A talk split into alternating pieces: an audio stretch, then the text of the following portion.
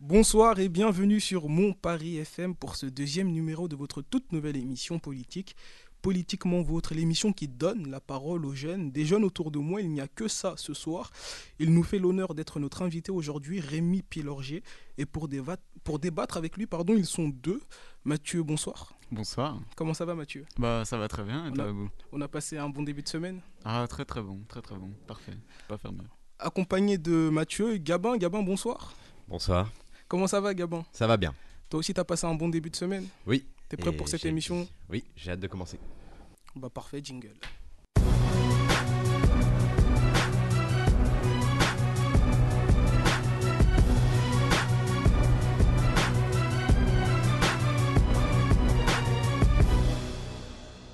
Aujourd'hui au programme, en première partie d'émission, on continuera à écouter les micro-trottoirs réalisés en amont de la campagne présidentielle.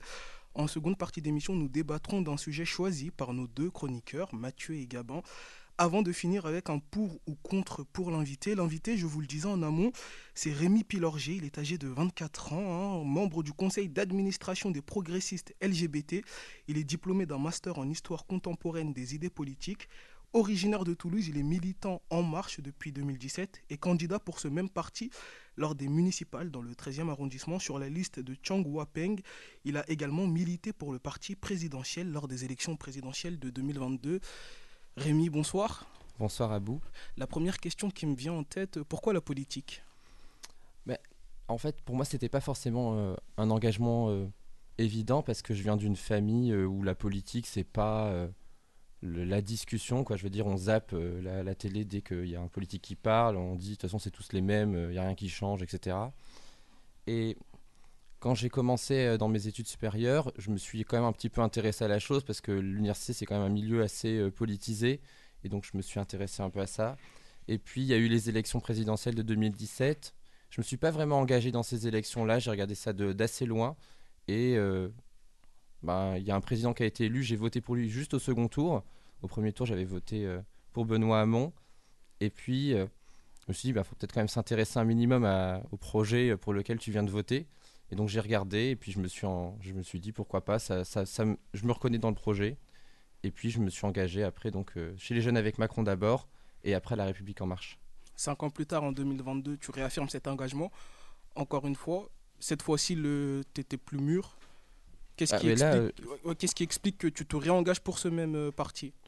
Ben, en fait, c'est à la fois le, le projet qui est porté, je le trouve assez cohérent avec le- les besoins euh, de la société. Et puis, on va dire que l'offre politique euh, autour, euh, franchement, elle laisse vraiment à désirer parce que on a d'un côté euh, l'extrême droite, euh, franchement, jamais de la vie, euh, même pour euh, tout l'or du monde, jamais de la vie, j'irai militer pour ces gens-là.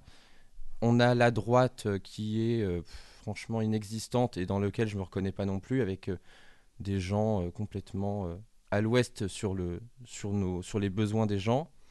Et puis il y a la gauche et l'extrême gauche qui se sont rassemblés dernièrement. et je m'y reconnais absolument pas. Et pourtant, je, me, je suis de gauche, je veux dire, dans mes, dans mes valeurs, dans ce que je, je prône et dans ce que je, je fais quotidiennement, je me, je, me, je me sens de gauche. Et donc, c'est là où je me sens en fait le plus proche avec Emmanuel Macron. Et donc, c'est pour ça que je, je continue mon engagement. Mathieu, c'est un engagement que tu comprends? Euh, c'est un engagement que je peux comprendre. Après, moi, j'aurais peut-être pas forcément choisi Emmanuel Macron vu euh, la, la politique euh, qu'il mène, mais je, en fait, c'est, euh, on a, moi, j'ai pour ces élections qui sont venues, j'ai voté un peu pour le moins pire, et euh, c'est vrai que j'ai j'ai envie qu'il fasse quand même quelques euh, réformes de gauche. J'ai envie qu'il le fasse, et euh, j'ai de l'espoir un peu en lui, mais c'est compliqué. Mais je, je peux comprendre. Gabin, une question pour l'invité Euh, tu, vous, vous dites euh, vous sentir de gauche.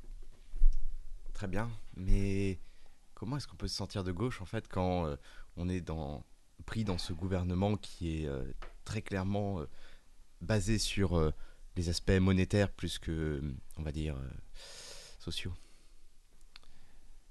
sur le, sur le gouvernement actuel et même le précédent, je l'ai déjà, je l'avais exprimé euh, au sein du, au sein du mouvement, j'ai déjà exprimé publiquement euh, sur les réseaux sociaux, etc. Mon, mon, ma gêne en fait avec certains euh, ministres. Par exemple, Gérald Darmanin, c'est pas un ministre que je porte dans mon cœur.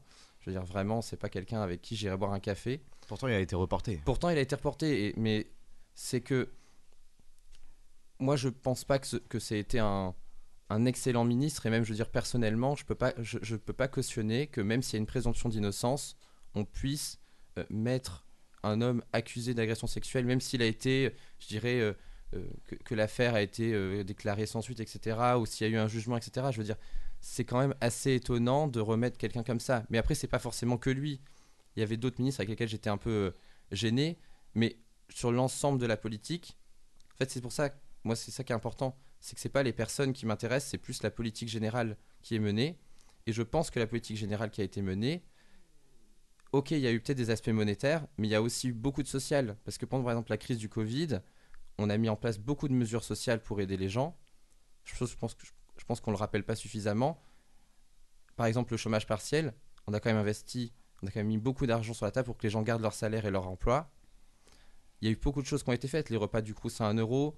Moi, j'en ai pas été bénéficiaire personnellement parce que j'étais pas, j'allais pas au, au restaurant universitaire, mais j'ai beaucoup d'amis qui ont été et je pense que franchement, ça a soula- soulagé beaucoup leur, leur porte-monnaie. Il y a beaucoup de choses qui ont été faites sur le social. La revalorisation euh, du minimum vieillesse, euh, la revalorisation de l'allocation adulte handicapé. Donc en fait, je peux pas laisser dire en soi qu'on a fait que du monétaire et pas de social, ou en tout cas que la priorité est donnée au monétaire plus qu'au social. Mais parce- vous ne pensez pas qu'en fait, euh, toutes ces mesures-là ont été prises euh, en grande partie pour euh, l'économie, justement, pour qu'il continue à y avoir, on va dire, un flux? Et de plus, vous ne pensez pas que ce serait juste normal d'avoir une cantine, euh, enfin, on va dire, de la nourriture à un prix décent? Juste, juste après cette réponse, on écoutera les micro-trottoirs. Je vous laisse répondre et juste après. je pense que il y a une nécessité parce que moi je le vis quotidiennement et je connais beaucoup de gens aussi autour de moi qui le vivent quotidiennement. Il y a vraiment un besoin d'argent.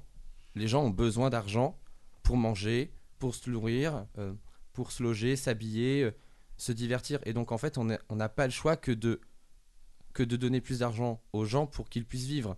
On va pas. Moi, je suis plus partant de donner aux gens ce qui, ce dont ils ont besoin pour avoir une vie plus épanouie une vie plus tranquille et plus sereine, plutôt que de rabaisser par exemple les prix, des choses comme ça, parce que à la, à la finalité, quand on baisse les prix ou quand on bloque les prix, il y a toujours quelqu'un qui paye à la fin. Il y a toujours quelqu'un qui raque, et c'est jamais une bonne solution. Il y a toujours des pénuries, il va y avoir des pénuries ou des rationnements si on bloque les prix par exemple. Donc moi je préfère qu'on augmente par exemple les salaires ou qu'on augmente euh, les allocations qu'on va verser aux gens, ou alors qu'on va leur permettre de trouver un emploi pour qu'ils aient une vie meilleure en fait et plus de chances de s'épanouir dans leur vie.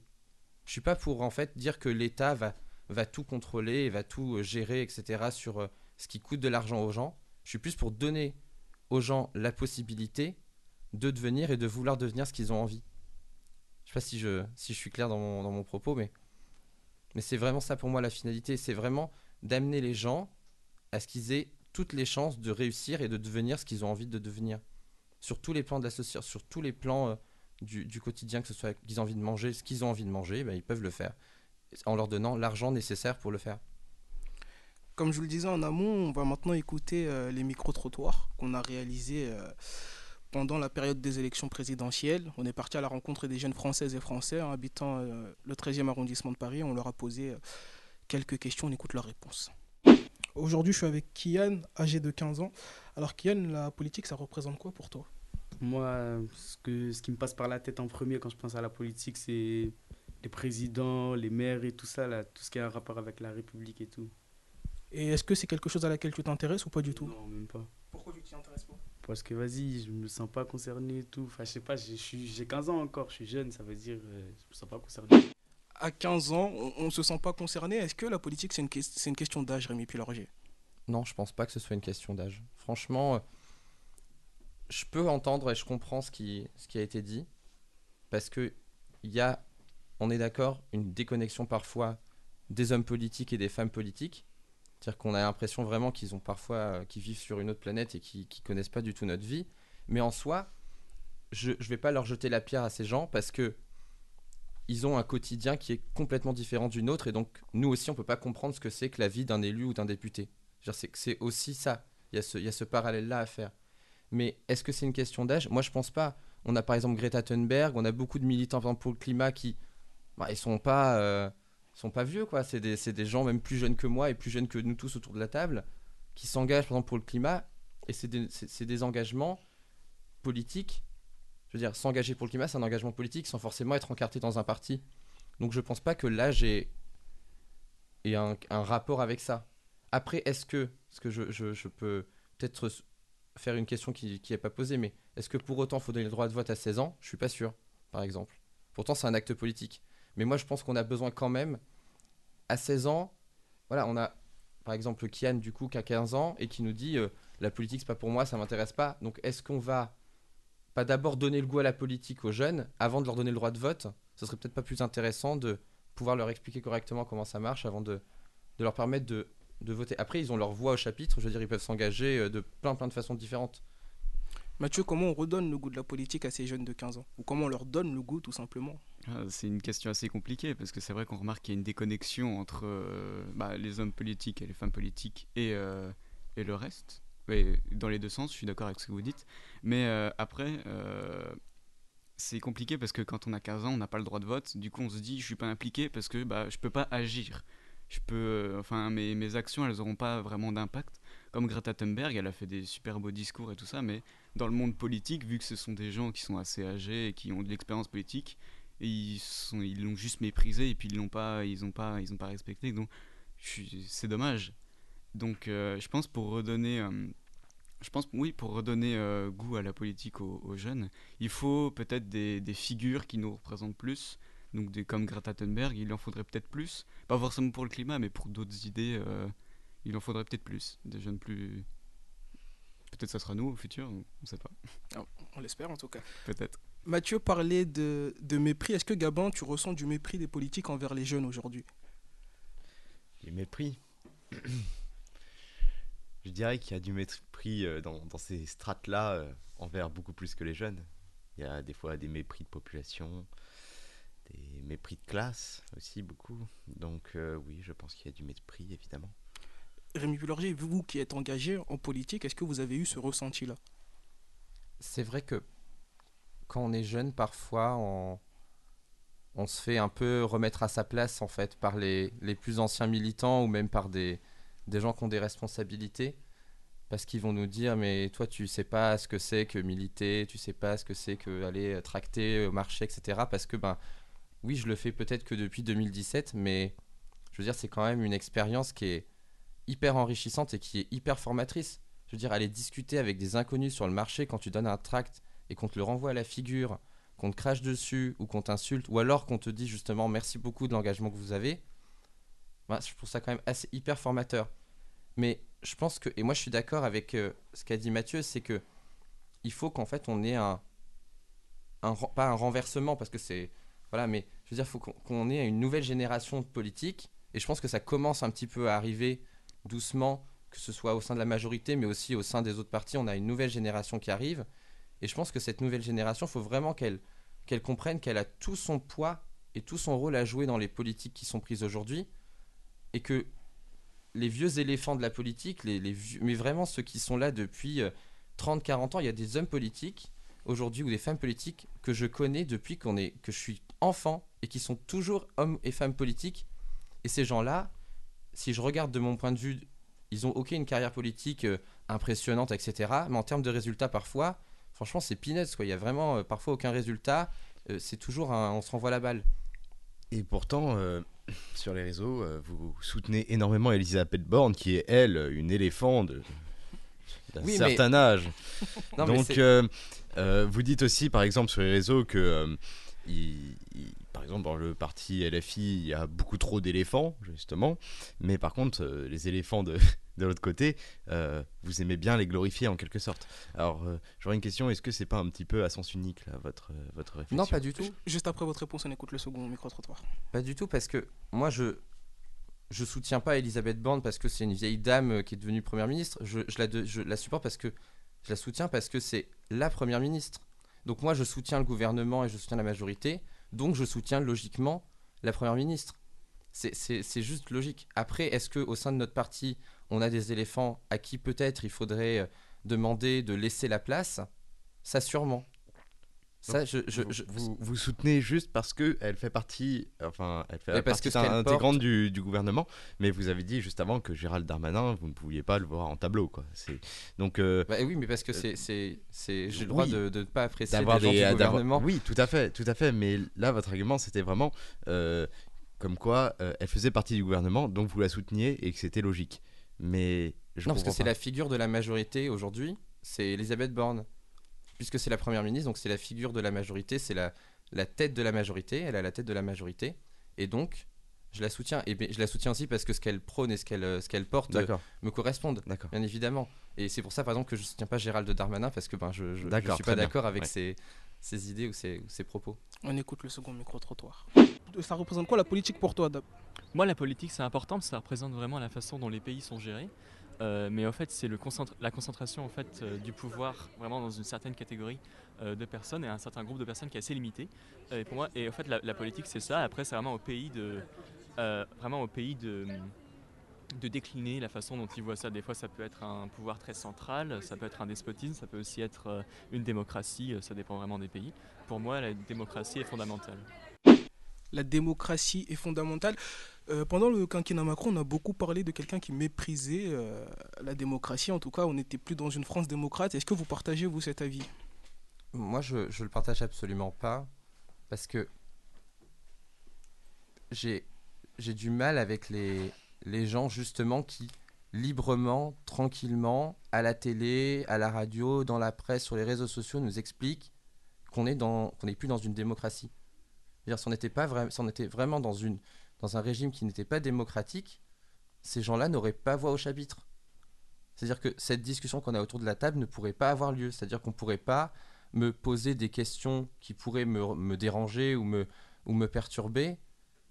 Je veux dire, je suis militant de la majorité présidentielle, donc logiquement, on devrait me. Si on était dans, une, dans un régime non démocrate, on devrait me chouchouter à la radio. On devrait, voilà, vous devriez euh, me poser des questions euh, bien, euh, bien chaloupées. Je veux dire, ou, ou par exemple, voilà, vous êtes euh, vraiment très sympathique, etc. Bon, je les prendrais bien, bien, bien gentiment. Les Vous êtes mais- sympathique, vous êtes sympathique. non mais, non, mais ce que je veux dire, c'est que j'entends que il peut y avoir des dysfonctionnements en matière de démocratie, c'est-à-dire que peut-être qu'on a besoin de plus de démocratie directe, plus de démocratie locale, de participation citoyenne, mais de là à dire qu'on n'est plus en démocratie, c'est vraiment, je, trouve ça euh, tellement exagéré que ça en est devenu, ça, en- ça en est clairement stupide en fait.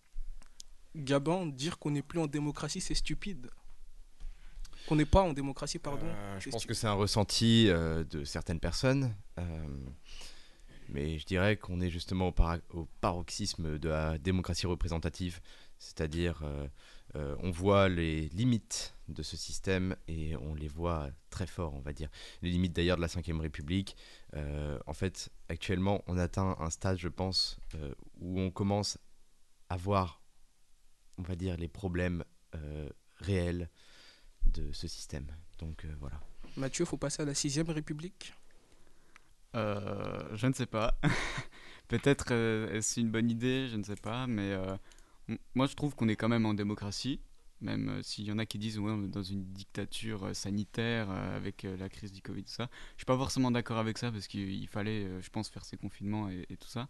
Mais euh, moi je pense qu'il faudrait peut-être plus solliciter le peuple sur certaines mesures et pas juste le solliciter tous les 5 ans et euh, une fois pour les législatives et- c'est tout. Je pense qu'il faut vraiment que le peuple soit actif dans les lois et euh, ça redonnerait peut-être aussi de, de, de, l'intérêt dans la politique bah, pour plus de personnes. Comme ça, on se sentirait plus actif pour le pays et donc ce serait plus meilleur, je pense. J'aimerais juste euh, rajouter quelque chose par rapport, par exemple, à, tout ce qui est lutte et voix du peuple par la rue. Euh, il y a une répression sans nom depuis euh, plusieurs années maintenant, depuis euh, la fin du quinquennat Hollande. Et on va dire que ça, il y a eu une continuité par Emmanuel Macron Répression policière. de répression énorme, on va dire. Par exemple, auparavant, aller en manifestation avec un enfant, c'était possible. Aujourd'hui, toute manifestation est nassée.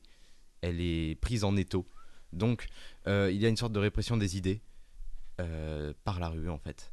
Donc, euh, je pense que une- d'une certaine manière, on peut voir euh, ce problème comme une sorte un petit peu de, comme on va dire une, euh, gestion totalitaire de la chose. Euh, donc, euh, on peut le voir comme ça. Donc, je pense que euh, certaines personnes, oui, peuvent aisément se dire que nous sommes euh, dans une, dans une dictature. Ce n'est pas forcément vrai, mais ça peut être un ressenti quand on se fait gazer alors qu'on n'a rien fait.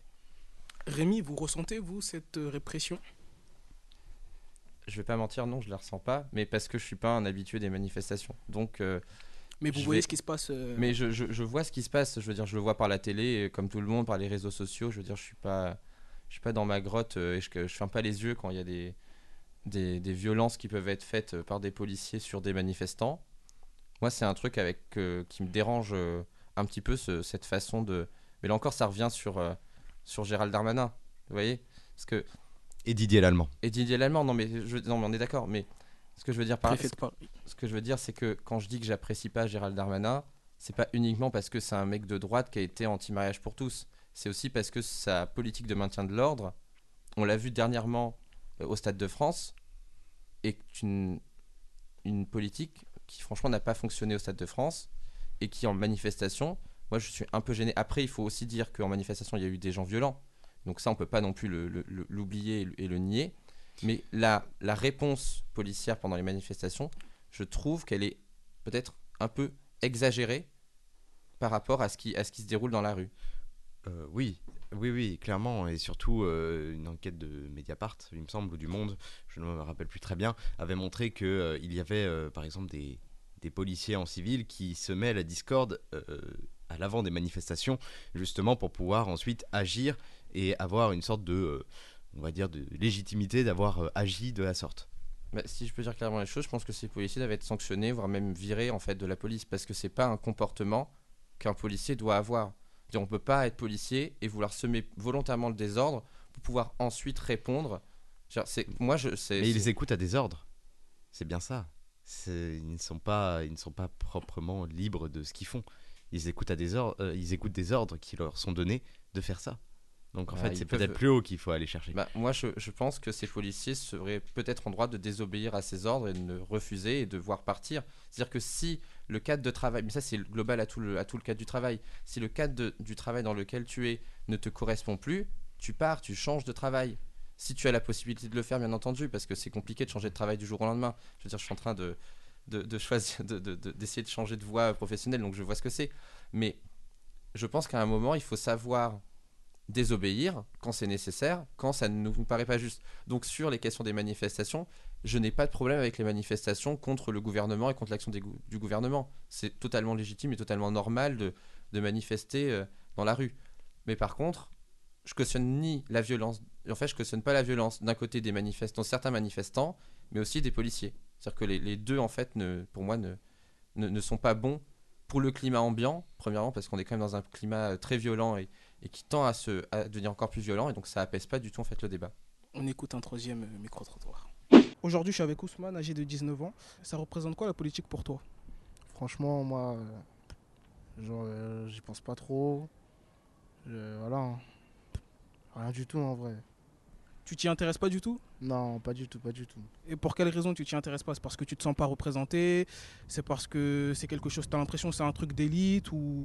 Non, je pense plus c'est pour euh, les vieux. Ça ça nous touche pas euh, directement, plus indirectement. Mais les décisions qu'ils prennent, tu sais que ça va nous concerner tôt ou tard. Du coup, tu te dis pas que ça concerne aussi les jeunes et pas que les vieux. Justement, c'est quelque chose euh, dont il faut s'accaparer. Non, mais en fait, parce que c'est pas, voilà, comme j'ai dit, c'est indirectement. Du coup, on prend pas euh, directement la question au pied de la lettre. On prend pas euh, la question au pied de la lettre. Et c'est grave quand même que dans, une, euh, que dans un pays comme la France, hein, un pays dit des droits de l'homme, que des jeunes s'intéressent pas à la politique car ils estiment que c'est un truc de vieux. Comment on lutte contre ça Rémi, comment on fait vraiment? Parce que tout à l'heure, on, se demandait comment, comment faire pour, pour que les, les jeunes reprennent goût à la politique, mais de manière active. Déjà, vous, qu'est-ce que vous faites pour que les jeunes, de manière active, je suppose que vous avez des jeunes dans votre entourage, comment vous faites pour qu'ils s'intéressent à la question politique? Mais en fait, ce qu'il faut, ce qu'il faut rappeler, en fait, c'est que la question politique, c'est pas réservé et c'est c'est pas réservé à quelques personnes et c'est pas un truc forcément négatif.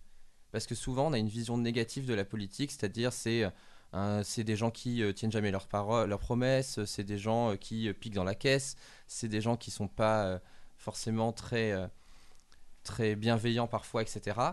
Et les différentes affaires euh, par rapport aux hommes politiques, ça aide pas non plus. Mais sinon, je pense en fait qu'il faut juste rappeler que, par exemple, s'engager dans une association, bah, c'est un acte politique en soi. C'est-à-dire que c'est prendre part euh, à la société. Et donc, en fait, par exemple, je sais pas, peut-être que Ousmane, il est engagé dans, dans une association, j'en sais rien. Mais s'il est engagé dans une association, il faut lui expliquer qu'il fait, de qu'il fait indirectement de la politique parce qu'il agit pour son quartier, pour, sa, pour euh, en fait la, vie autour de lui. Et donc en fait là, il fait de la politique. Sinon, il faut juste en fait ramener des débats euh, qui concernent la jeunesse. Je pense que la jeunesse est comme toute euh, catégorie en fait de la population est plus concernée par ce qui le, la concerne directement. Et donc, faut peut-être amener à faire des discussions sur les politiques de jeunesse avec des jeunes, discuter de l'université avec des jeunes, discuter du, de, trouver son premier emploi, par exemple, avec des jeunes. C'est plein de sujets comme ça. Et je pense en fait qu'il faut qu'on arrive à avoir ces discussions-là. Et je pense aussi qu'il faut que les vieux qui sont engagés en politique soient des vieux exemplaires. Parce que c'est ça aussi qui dégoûte de la politique. Ça, je peux l'entendre. C'est-à-dire qu'on a beaucoup trop d'affaires en ce moment, et on a eu beaucoup trop d'affaires dans le passé, qui dégoûtent de la politique. Et c'est pour ça que je comprends, par exemple, tous les gens qui vont pas voter, etc. C'est à quel moment tu as envie de voter quand tu entends matin, midi et soir que il y a un élu qui a été accusé d'agression, il y a un élu d'har- d'harcèlement, il y en a un autre qui a piqué dans la caisse. Et donc là, tu peux pas te dire, bah attends, je vais voter vraiment pour ces gens-là, franchement, ça, ça donne pas envie. Donc je pense aussi que la classe politique, elle doit redonner envie en se, en se changeant de l'intérieur. Mathieu, comment toi était venu cet intérêt pour la politique? Alors c'est venu avec la présidentielle, euh, cette présidentielle-là, euh, pour laquelle j'ai été vraiment actif et je me suis vraiment intéressé au programme de, tous les candidats. Et euh, c'est un exercice que j'ai plutôt bien aimé faire. Et c'est vrai qu'avant je me disais la politique c'est pas forcément pour moi. C'est j'ai regardé les affaires de Fillon et tout ça, je me suis dit c'est quand même un peu tous les mêmes, que ce soit à droite ou à gauche, avec l'affaire Cahuzac aussi. Donc c'est c'est un peu compliqué, mais j'ai bien aimé, euh, vraiment, j'aime faire de la politique parce que c'est quelque chose qui nous concerne tous et qu'on fait quotidiennement quasiment. Donc c'est forcément, tôt ou tard, on aura affaire à, à un événement politique, que ce soit les élections ou les législatives. Donc on est forcément obligé bah, d'être, avoir un minimum d'intérêt et de pouvoir euh, agir pour ça, je pense. Gabin, toi était venu comment l'intérêt euh, pour la politique? Euh, je sais pas trop. Ça fait pas mal de temps. Euh, je m'y suis intéressé assez tôt, mine de rien. Euh, et en commençant par, euh, comment, par lire des, des livres. Et ensuite, on va dire que j'ai été regarder un petit peu ce qui se passait sur le terrain.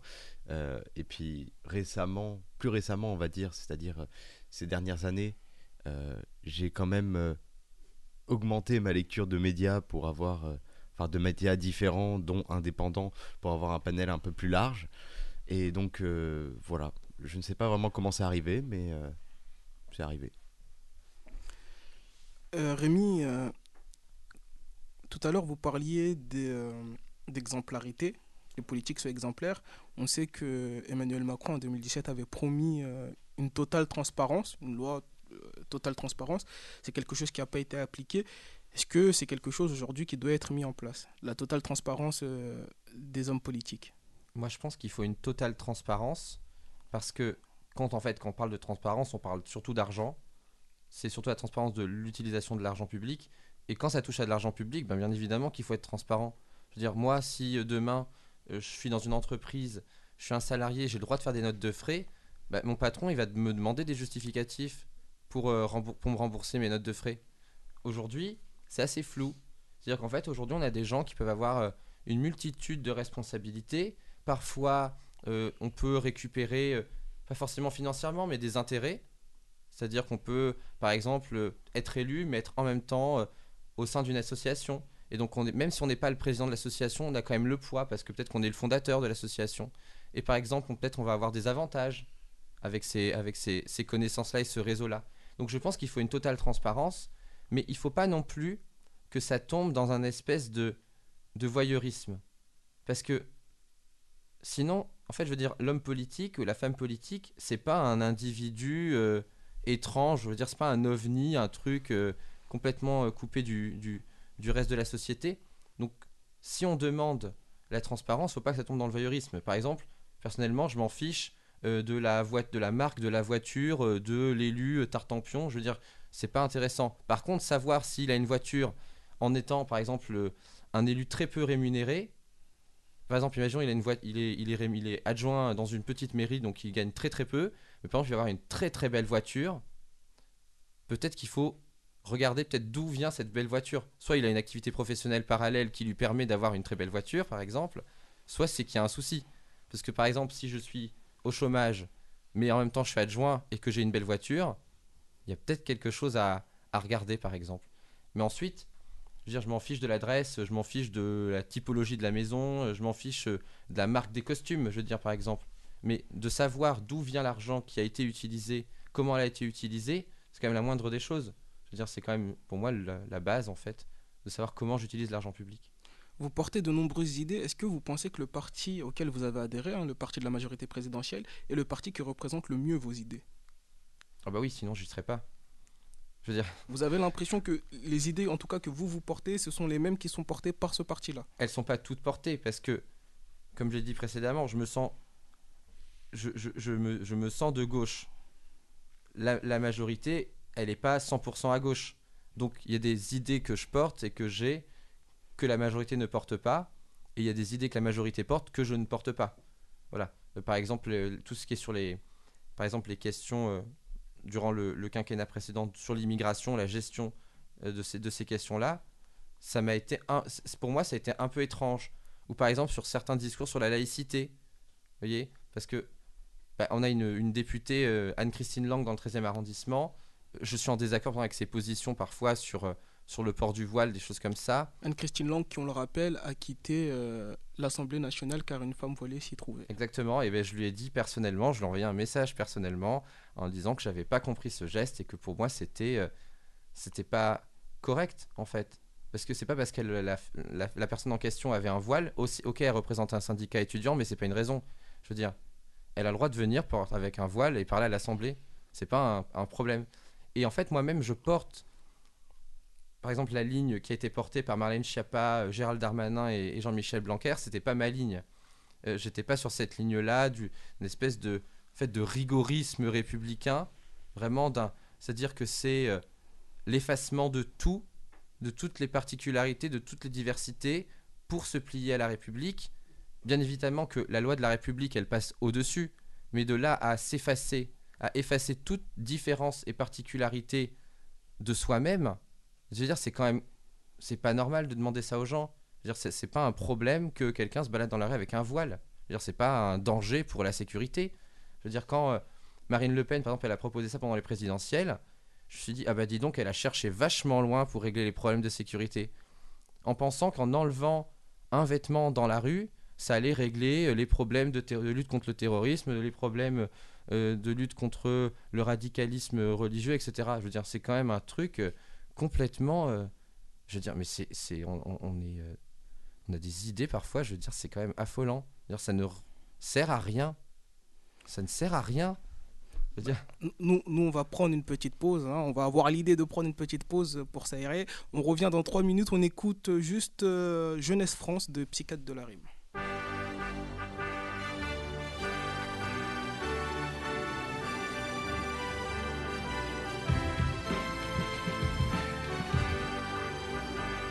Les mineurs en matrice d'adolescence dans leur MP3 Alors qu'il est à des familles de 16 dans un petit détroit Comprends-tu notre acharnement pour expliquer les choses En musique virale overdose? On vit ce qu'on nous impose La jeunesse à nef toute l'année. Incarcéré, jugé, mal inséré, drogué. On se rappelle plus de la cause. Du pourquoi on se barre, on avance les yeux fermés, faut nous sauver. Oh mon dieu, on souffre de larmes, ça promet. Nos aînés On dilue un parcours trop erroné. Pourtant les pièges où ils ont trébuché, on connaît L'argent, le matériel font que le pire, on le commet On connaît. À Y'a le côté carte postale et le côté cramé. Y'a des mecs des quartiers nord qui n'ont jamais vu le vieux port Tellement que ça charbonne à la muerte. Au QG projets d'avenir sont de côté. Car chez nous l'urgence vit au jour le jour Il reste que des principes en héritage Qu'on reversera au nouveau-né Chante Jeunesse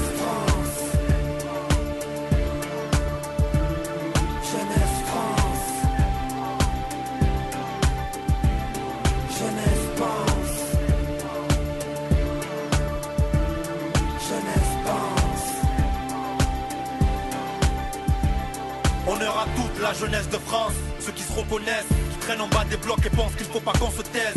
Ceux qui mènent la danse, oui ceux qu'on déteste, à ceux qui n'ont pas peur d'aller au front, même si on les blesse.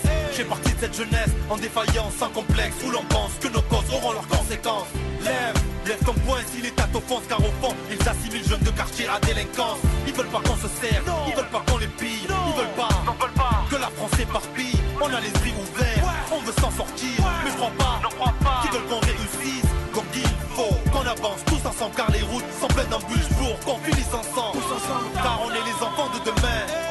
Où les rêves se font pas toujours au lendemain à Londres. Car le moindre chagrin nous fout en détresse, vie. Je sais, car la vie mène avec maladresse. Jeunes somnambules que les rêves Faut avancer. dédiés aux jeunes étrangers vivant sur le sol français.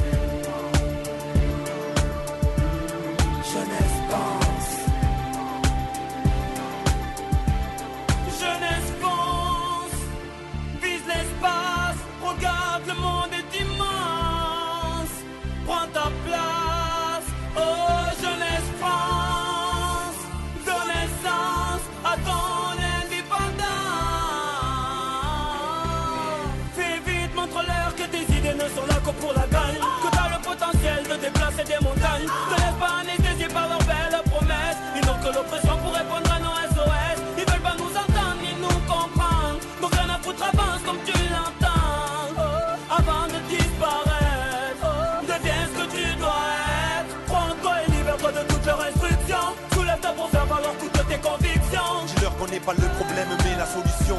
Ils nous prennent pour des cons.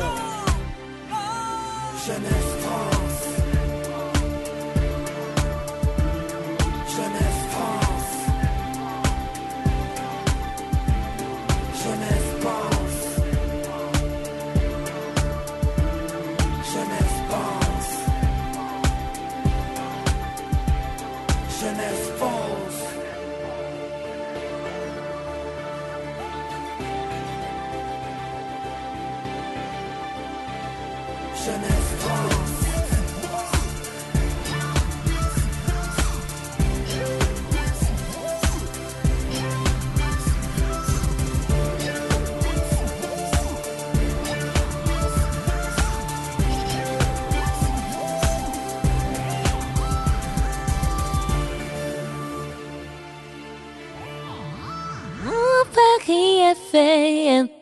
C'était Jeunesse France de Psychiatre de la Rime. La jeunesse aujourd'hui sur ce plateau, elle est bien représentée. Euh, tout de suite, on va faire place à la chronique de nos amis euh, Mathieu et Gabin. Jingle. Euh, donc, je vais commencer par une première question. Au vu de votre parcours universitaire et scolaire que vous avez fait et de votre classe sociale que vous définissez, en quoi vous avez choisi Emmanuel Macron qui, qui, qui porte des idées issues un peu de, de- des programmes de, droite, très économiques et libérales aussi, et euh, un petit peu de gauche, et euh, en quoi est-ce que vous avez choisi euh, Emmanuel Macron à suivre et pas un autre homme politique plutôt de puisque vous vous définissez comme quelqu'un de gauche pourquoi vous choisiez Emmanuel Macron et, pas d'autres partis? Ben, en fait, parce que pour moi, il y a un enjeu prioritaire. Pour, moi, c'est l'enjeu prioritaire, c'est l'égalité des chances. C'est en fait permettre tous les jeunes de ce pays, quelle que soit leur ville, leur couleur de peau, leur religion, leur orientation sexuelle, etc., de faire ce que j'ai pu faire. C'est-à-dire venir d'une famille pauvre, c'est-à-dire où ma mère m'a élevé seul avec euh, mes quatre frères, euh, avec uniquement les allocations, dire dans, une, dans, un état voilà, assez, euh, assez, assez difficile. Il n'y avait pas un bouquin à la maison, on se, culte, on se cultivait qu'avec la télévision. Euh, dans la campagne, c'est quand même un milieu très particulier. Mhm. Et le fait de d'avoir pu, moi, fils d'une mère au RSA, sans un bouquin à la baraque, être diplômé d'un master d'histoire à la Sorbonne, pour moi, ça, c'est l'ascenseur social. C'est- C'est-à-dire que c'est ce que chaque jeune, je dis pas que chaque jeune doit aller à l'université euh, et doit faire forcément des, des études supérieures, mais que chaque jeune ait la possibilité de faire, de devenir et même de penser, parce que c'est surtout ça, c'est vraiment juste de penser qui peut devenir ce qu'il a envie en fait dans la vie. Parce qu'aujourd'hui on a beaucoup d'autocensure dans la jeunesse parce qu'on se dit c'est pas pour moi, jamais de la vie je vais y arriver. On a des gens autour aussi qui forcément peut-être n'aident pas, je pense par exemple aux conseillères d'orientation par exemple, euh, qui forcément n'aident pas parce que forcément quand on a des mauvaises notes, on va en filière professionnelle et quand on a des bonnes notes, on va faire des études supérieures à l'université. C'est à peu près ça qui est, qui est vendu euh, dans beaucoup d'établissements. Et donc pourquoi je suis engagé avec Emmanuel Macron Pour répondre vraiment à la question, c'est parce que je pense que c'est lui qui amène les solutions qui pour moi répondent au plus proche, qui, ré- qui répondent au plus proche des besoins en fait que j'ai vécu personnellement, donc de mes, des, des- des choses que j'ai vécues vraiment, euh, c'est viscéral, et qui apporte des solutions pour permettre ça en fait, pour mettre cette égalité des chances. Moi je pense qu'il est en...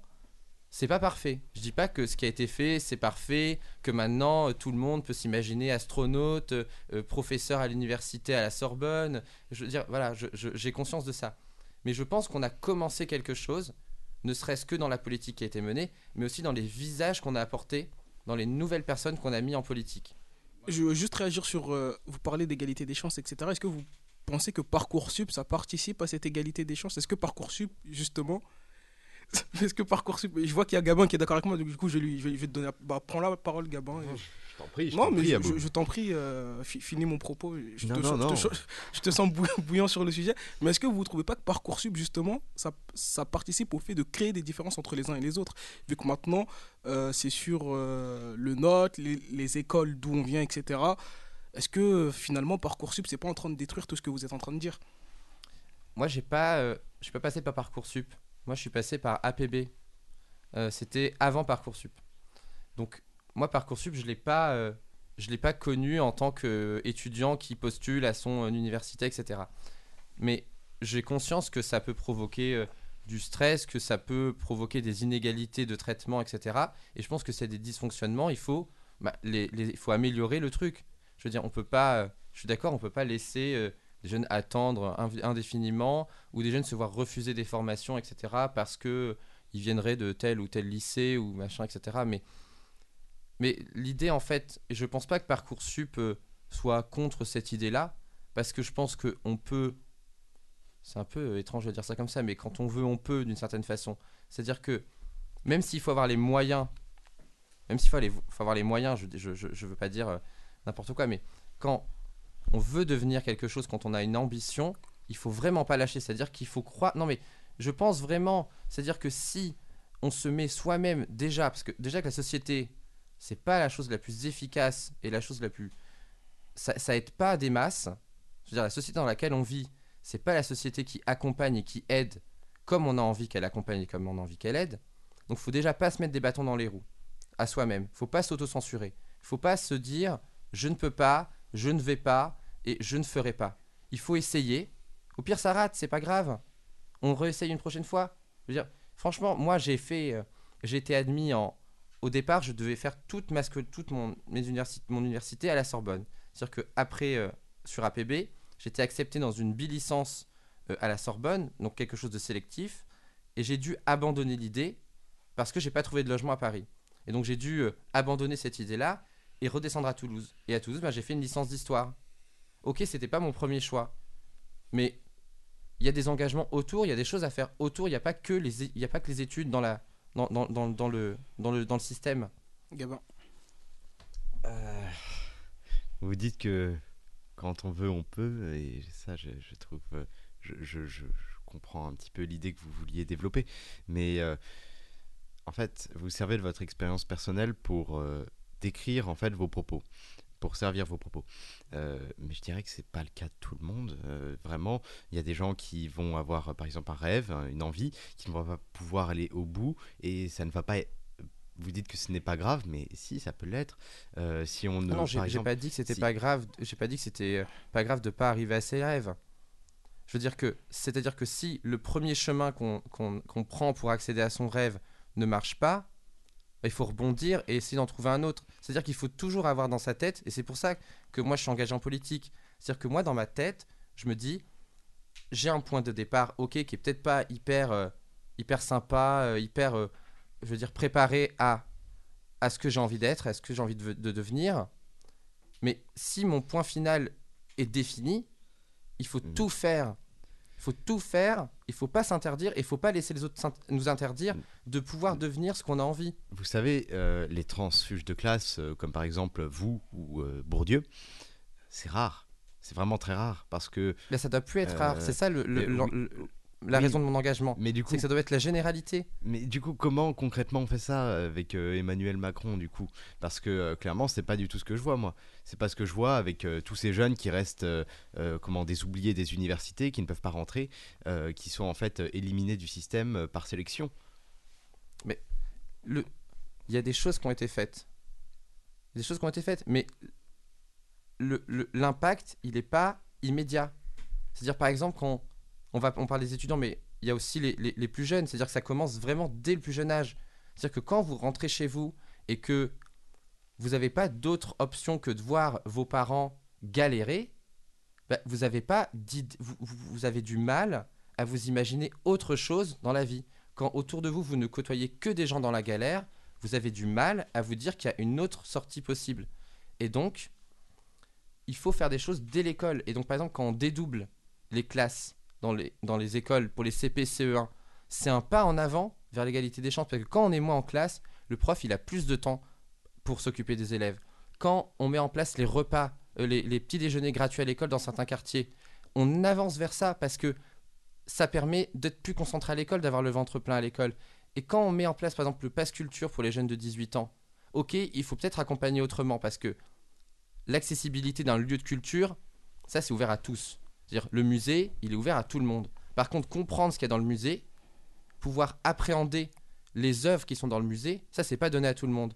Parce que quand vous allez voir un tableau, j'en sais rien moi, impressionniste, ou quand vous allez voir un tableau euh, plus réaliste, fauviste, ou j'en sais rien, d'un artiste peut-être plus contemporain, si vous juste vous le voyez, vous êtes là, oh ben c'est super, euh, j'ai vu le radeau de la Méduse, super. Mais ça raconte quoi le radeau de la Méduse? Si vous n'avez pas ce bagage-là, vous êtes quand même à côté, en fait. Et donc c'est sur ça qu'il faut travailler. Il faut travailler sur ce bagage culturel-là parce que on sait très bien qu'aujourd'hui dans notre société, en soi, l'éducation ne fait pas tout. C'est-à-dire l'école, le- je veux dire le parcours scolaire ne fait pas tout. C'est le bagage sociétal et le bagage culturel qu'on porte. C'est-à-dire que si vous n'êtes pas capable de vous, si vous n'arrivez pas, je dirais, à vous adapter au milieu dans lequel vous vous trouvez. Dernièrement, j'étais à une réunion, il y avait que des, euh, des vieux, franchement, je parle, je parle vraiment sèchement, mais il y avait que des vieux habillés en costard. C'était dans un endroit, il y avait des moulures. euh, C'était que des gens, euh, je leur dirais, un peu de la bourgeoisie euh, du 5e arrondissement. Bah, franchement, j'étais perdu. J'ai pas bougé, j'étais dans le coin de la pièce. J'étais gêné. Je me sentais pas à ma place. Et donc, c'est sur ça qu'il faut jouer. C'est-à-dire qu'il faut apporter le bagage nécessaire aux gens pour qu'ils n'aient plus ce ressenti-là. Et il faut aussi qu'on arrête. Il faut plus qu'ils aient, il faut qu'ils aient ce bagage-là pour plus se ressentir à côté.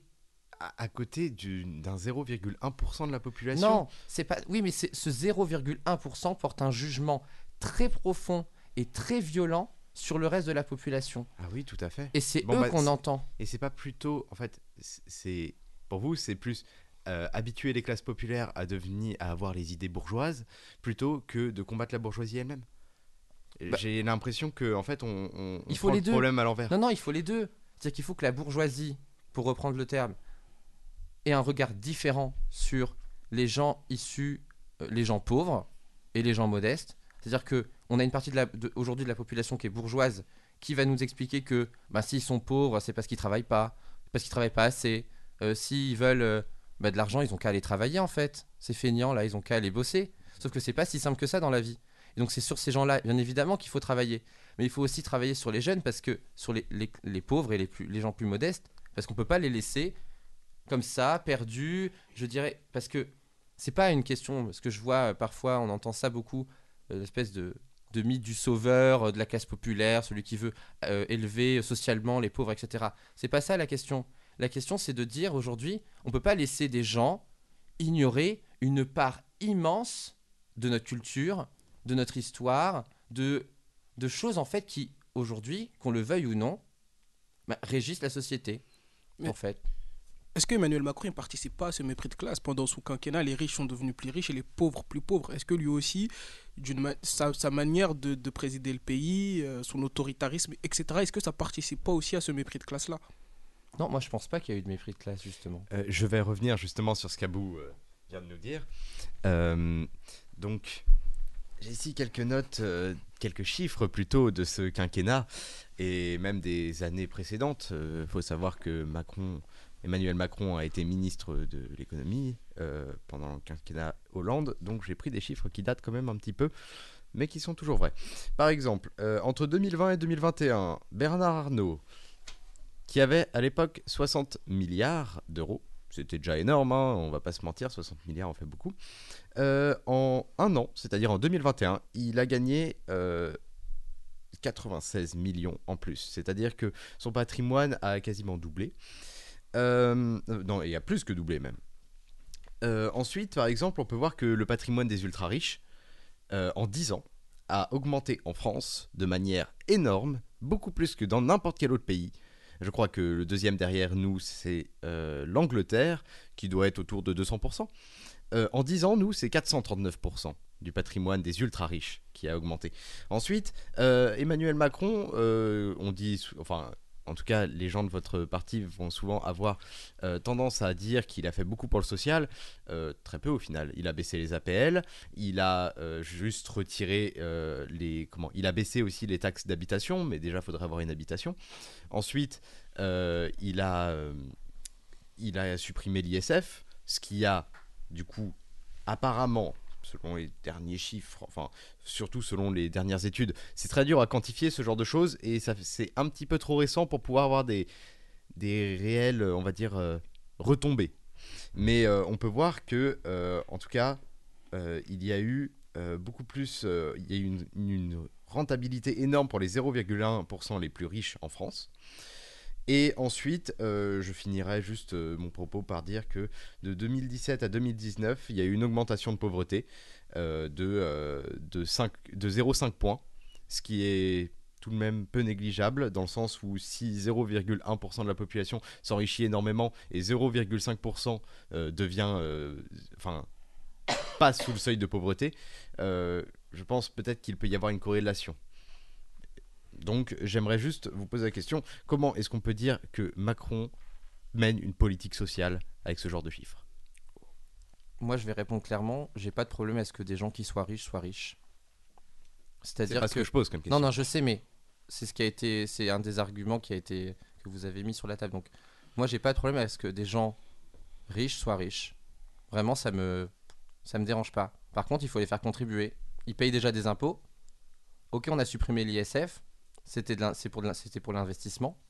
Ensuite, sur les questions sociales, on a en fait un problème et on va le partager. C'est en fait qu'on n'a pas assez d'argent. Il y a- une partie de la population qui n'a pas assez d'argent pour vivre. Clairement. C'est-à-dire que n'ont pas assez d'argent pour euh, payer leurs factures, leur loyer, euh, leurs vêtements et qui mangent pas. Voilà. Ok. C'est quoi la réponse à ça? Est-ce que c'est de surtaxer des gens riches? Moi, je pense pas. Je pense pas parce qu'en fait, moi, j'étais, moi, je suis plutôt favorable à la suppression de l'ISF. Pourtant, je suis pas riche, je veux dire, je suis pas assujetti à l'ISF, je connais personne qui soit assujetti à l'ISF. Mais moi, je vois pas pourquoi on va taxer en plus de l'impôt sur le revenu des gens parce qu'ils sont riches. Donc moi, je pense que, et je vais répondre sur les questions sociales, mais je pense que sur cette question-là, parce que c'est une question indirecte, sur cette question-là, il faut peut-être revoir le barème de l'impôt sur le revenu, on taxe là, on est en train de taxer euh, la propriété foncière, la, propri- la propriété immobilière. Je pense que c'est aussi une bonne chose, même si ça peut avoir parfois un problème euh, parce qu'on peut avoir une plus-value immobilière alors qu'on n'a pas forcément euh, les revenus qui vont avec. Mais sur les questions sociales, on a fait des choses. On n'a pas, on laisse pas les gens euh, errer dans la, galère. On fait des choses. Quand on fait, je l'ai dit tout à l'heure, les petits, déjeuners gratuits à l'école dans certains, dans certains quartiers. Mais ça, franchement, ça paraît anodin, ça paraît complètement euh, idiot, mais c'est vraiment super important. Combien de jeunes aujourd'hui vont en cours, mais que ce soit à l'école, au collège, au lycée, même à la fac, sans prendre de petit-déj. Je pense qu'il y a une grande partie des gens qui font ça. Et même des gens qui vont travailler sans prendre de petit déjeuner, par exemple. Ensuite, on a augmenté le minimum retraite. On a augmenté l'allocation adulte handicapé. Sur les questions des APL, oui, on a baissé les APL de 5 euros. Mais on a revalorisé les bourses, on a baissé le coût d'inscription à la fac, on a construit des logements étudiants pour justement répondre à ce besoin-là. Pendant la crise sanitaire, on a mis le repas à 1 euro au Crous. Dire, on a fait des choses. Ok, c'est pas suffisant. Je le reconnais, c'est pas suffisant. Faut aller plus vite, plus fort, etc. Parce que, en attendant, c'est des gens qui sont en train de crever de faim et qui sont en train de, de galérer à payer leurs factures et qui se retrouvent surendettés. Donc Gabon. oui, il faut aller vite. Euh, oui, euh, vous parlez par exemple à des étudiants, euh, beaucoup. C'est vrai qu'il y a eu des, des choses qui ont été faites pour les étudiants, notamment pendant la crise sanitaire. Euh, mais euh, je tiens quand même à rappeler, vous avez dit que vous aviez baissé les, enfin que vous, votre parti, Oui. a fait baisser les APL de seulement 5 euros. Moi, mes chiffres ne me disent pas ça. Ils me disent qu'environ 30% des, euh, comment, des bénéficiaires euh, se retrouvent avec euh, moins 73 euros par an sur euh, comment sur euh, on leur a retiré en fait cet argent-là. Donc euh, au final, euh, ça peut paraître anodin, mais je pense que comme vous venez d'une famille où déjà il fallait serrer la ceinture, vous comprenez très bien ce que c'est 73 euros. Ah ben clairement. Donc euh, Oui. si vous parlez par exemple des jeunes qui ont une meilleure bourse, mais moi je, je vais vous parler par exemple des, des familles en difficulté qui doivent se loger et qui du coup touchent ce genre de d'aide. Comment on fait? Et surtout, bah voilà, je je sais pas trop quoi dire par rapport à ça parce que au final au final moi ce que j'ai vraiment euh, mon ressenti de ce quinquennat ça n'a vraiment pas été le social. Ça n'a vraiment pas été le social. Même si euh, comme vous me dites il y a eu euh, la crise je dirais que la crise a bien aidé on va dire certains intérêts au niveau social d'Emmanuel Macron et de son gouvernement parce qu'il y avait une sorte d'obligation d'agir de cette manière. Mais je ne vois pas du tout où est la ligne directrice du, social là-dedans, en fait. Mais sur la question, en fait, c'est. On a un sujet, c'est. Et c'est le sujet dont tout le monde parle en ce moment, c'est en fait, on a des gens qui n'arrivent pas à manger, à se loger, etc., comme je dis tout à l'heure. La réponse, elle n'est pas magique. La réponse, c'est pas un claquement de doigts avec une solution comme ça, hop, comme on entend parfois, tiens, je vais augmenter le SMIC à 1500 euros net. C'est pas la solution. Parce que ceux qui sont pas au SMIC, ceux qui sont pas en temps plein, ma mère, elle est pas en temps plein, elle gagne 800 balles par mois. Elle, elle va pas avoir le SMIC à 1500. Ça va pas. euh, elle, ça va pas la toucher. Par contre, celui qui est à 1300, euh, qui est pas au- avec celui qui est à 1400, il va râler. Parce que il aura pas le droit à cette augmentation de salaire de 100 euros alors que l'autre, il a eu l'augmentation. Il va râler. Et puis, ça va augmenter les prix. On n'est pas bête, faut pas être con, franchement. Si j'augmente les- tous les salaires, c'est-à-dire que si, tous les sal- si l'État décide, tiens, on va augmenter tous les salaires, bah, tout le reste va augmenter, tout le reste va suivre, par exemple. Ensuite, est-ce que je suis favorable, par exemple, à l'allocation euh, pour les jeunes que, qui a été proposée par Jean-Luc Mélenchon, par exemple? 1063 euros, je crois que c'est. Tout à fait. Bah, en soi, oui. En soi, je suis pas, je, suis- je veux dire, je suis pas un, je suis pas dans ma bulle euh, macroniste euh, à dire oui à tout ce qui a été, à tout ce qui est fait par le parti, et je dis pas non à tout ce qui est fait par les autres. Donc moi, je pense qu'on pourrait mettre en place un revenu étudiant. Ce serait pas une mauvaise idée. Ou alors, soit un revenu étudiant, soit tout ce qui est autour de l'étudiant, par exemple, ou du jeune de manière générale. Peut-être on abaisse les prix. On réserve euh, dans le parc social des logements pour les, pour les jeunes, par exemple pour qu'ils aient un loyer plus, plus modeste, par exemple. Ça peut être une solution. On peut imaginer avoir, j'en sais rien, moi, une gratuité des soins pour les moins de 25 ans, par exemple. Je veux dire, c'est des choses concrètes. Parce que augmenter, les augmenter le SMIC, par exemple, ou augmenter les allocations pour augmenter, ok, ça va aider, on va être d'accord. hein. je veux dire, euh, quand au lieu d'avoir 500, t'as 1000 euros, bon, c'est sûr, ça aide. On est, euh, je vais pas mentir, franchement. euh, si j'avais eu une bourse de 1000 euros quand j'étais étudiant, j'aurais pas eu à travailler à McDo. Vraiment, ça aurait été, ça aurait été sympa. Je veux dire, j'aurais eu plus de temps libre peut-être, etc. Mais, mais je pense que vraiment, il y y a un vrai sujet. Mais je pense pas que les solutions, elles soient comme ça, euh, aussi simples que ça. Parce que ça engendre toujours quelque Et- chose. Vous ne pensez pas que la redistribution des, des richesses par exemple celle de Bernard Arnault ou de toute cette caste-là, en fait, qui possède, mine de rien, presque un quart des richesses, à 0,1% qui possède presque un quart des richesses de la France, vous ne pensez pas qu'une redistribution plus équitable serait envisageable dans le cadre où euh, on a une partie de la population qui crève la dalle, comme vous avez dit Mais en fait, vraiment sur cette question-là de des ultra riches, parce que c'est même plus être riche, là c'est vraiment être ultra riche, c'est-à-dire que sa famille est à l'abri jusqu'à, je pense, la nuit des temps. Donc euh, quasiment la nuit des temps, je veux Faites dire. un calcul, hein, 100 163 milliards, Oui, euh, non, je mais on est pas comment on les non, claque. mais- hein. Non, mais c'est vraiment, je veux dire, c'est c'est un argent qui, qui il sera jamais, euh, il aura jamais de difficulté ce monsieur-là.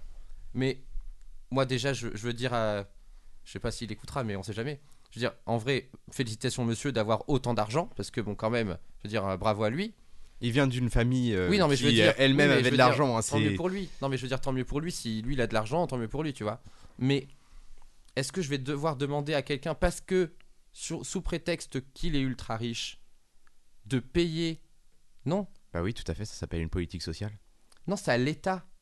Mais c'est à l'État d'aider les plus précaires. Et l'État, comment il collecte l'argent, l'État Oui, Il que je disais taxe tout à l'heure. justement. C'est ce que je disais tout à l'heure sur l'impôt sur le revenu. Je pense par exemple qu'on devrait revoir le barème de l'impôt sur le revenu pour plus taxer les ultra riches, par exemple. Non mais je On dis est pas là-dessus. On est d'accord là-dessus. Mais le prétexte de dire comme il y a des ultra riches, ces ultra riches doivent payer parce que le gouvernement, parce que l'État n'est pas capable d'aider les plus précaires. Non, c'est pas ce que je dis. C'est juste qu'il y a une balance et que cette balance-là n'est pas. euh, n'est- il y a une grosse.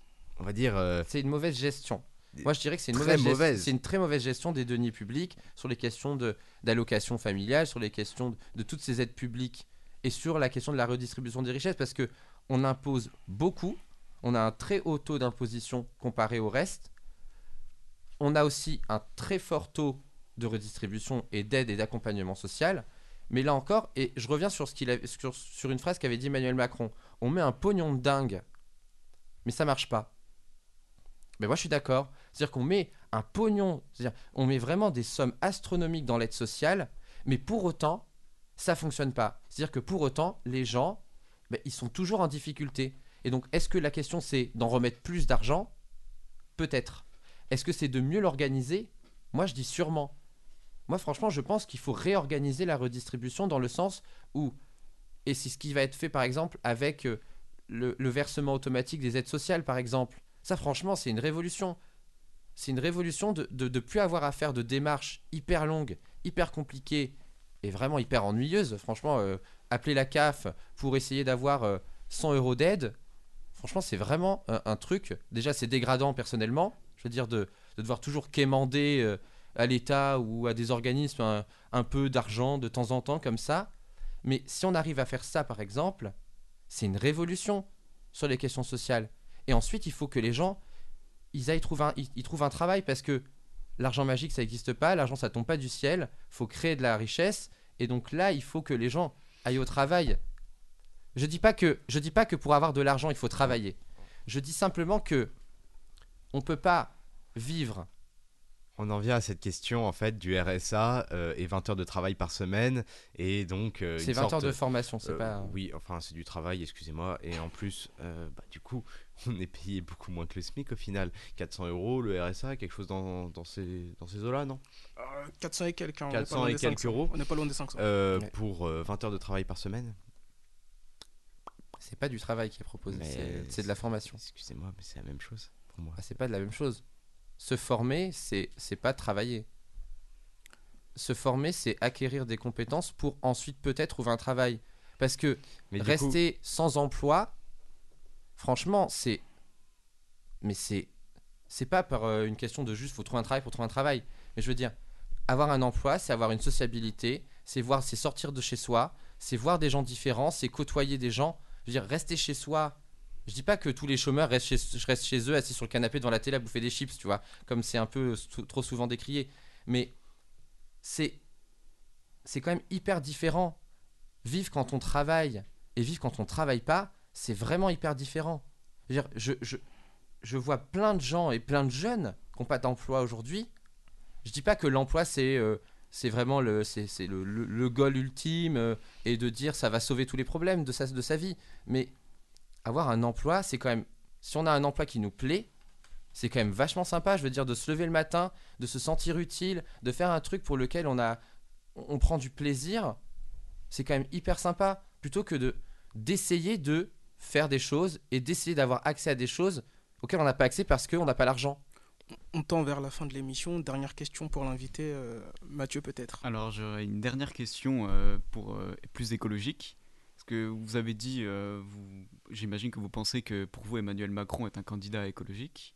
Mais en quoi est-il un candidat écologique? Parce que selon ces derniers, enfin, la France n'a pas respecté les accords de Paris comme tout plein d'autres pays. Avec la COP21, on peut dire que ça a été un échec.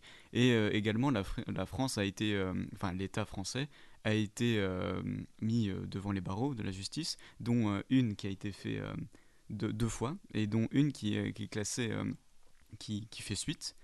Et comment est-ce qu'on... Donc on voit que Emmanuel Macron fait un peu de d'inaction écologique. Comment est-ce qu'on peut définir euh, Emmanuel Macron comme étant quelqu'un d'écologique? On finira sur ça.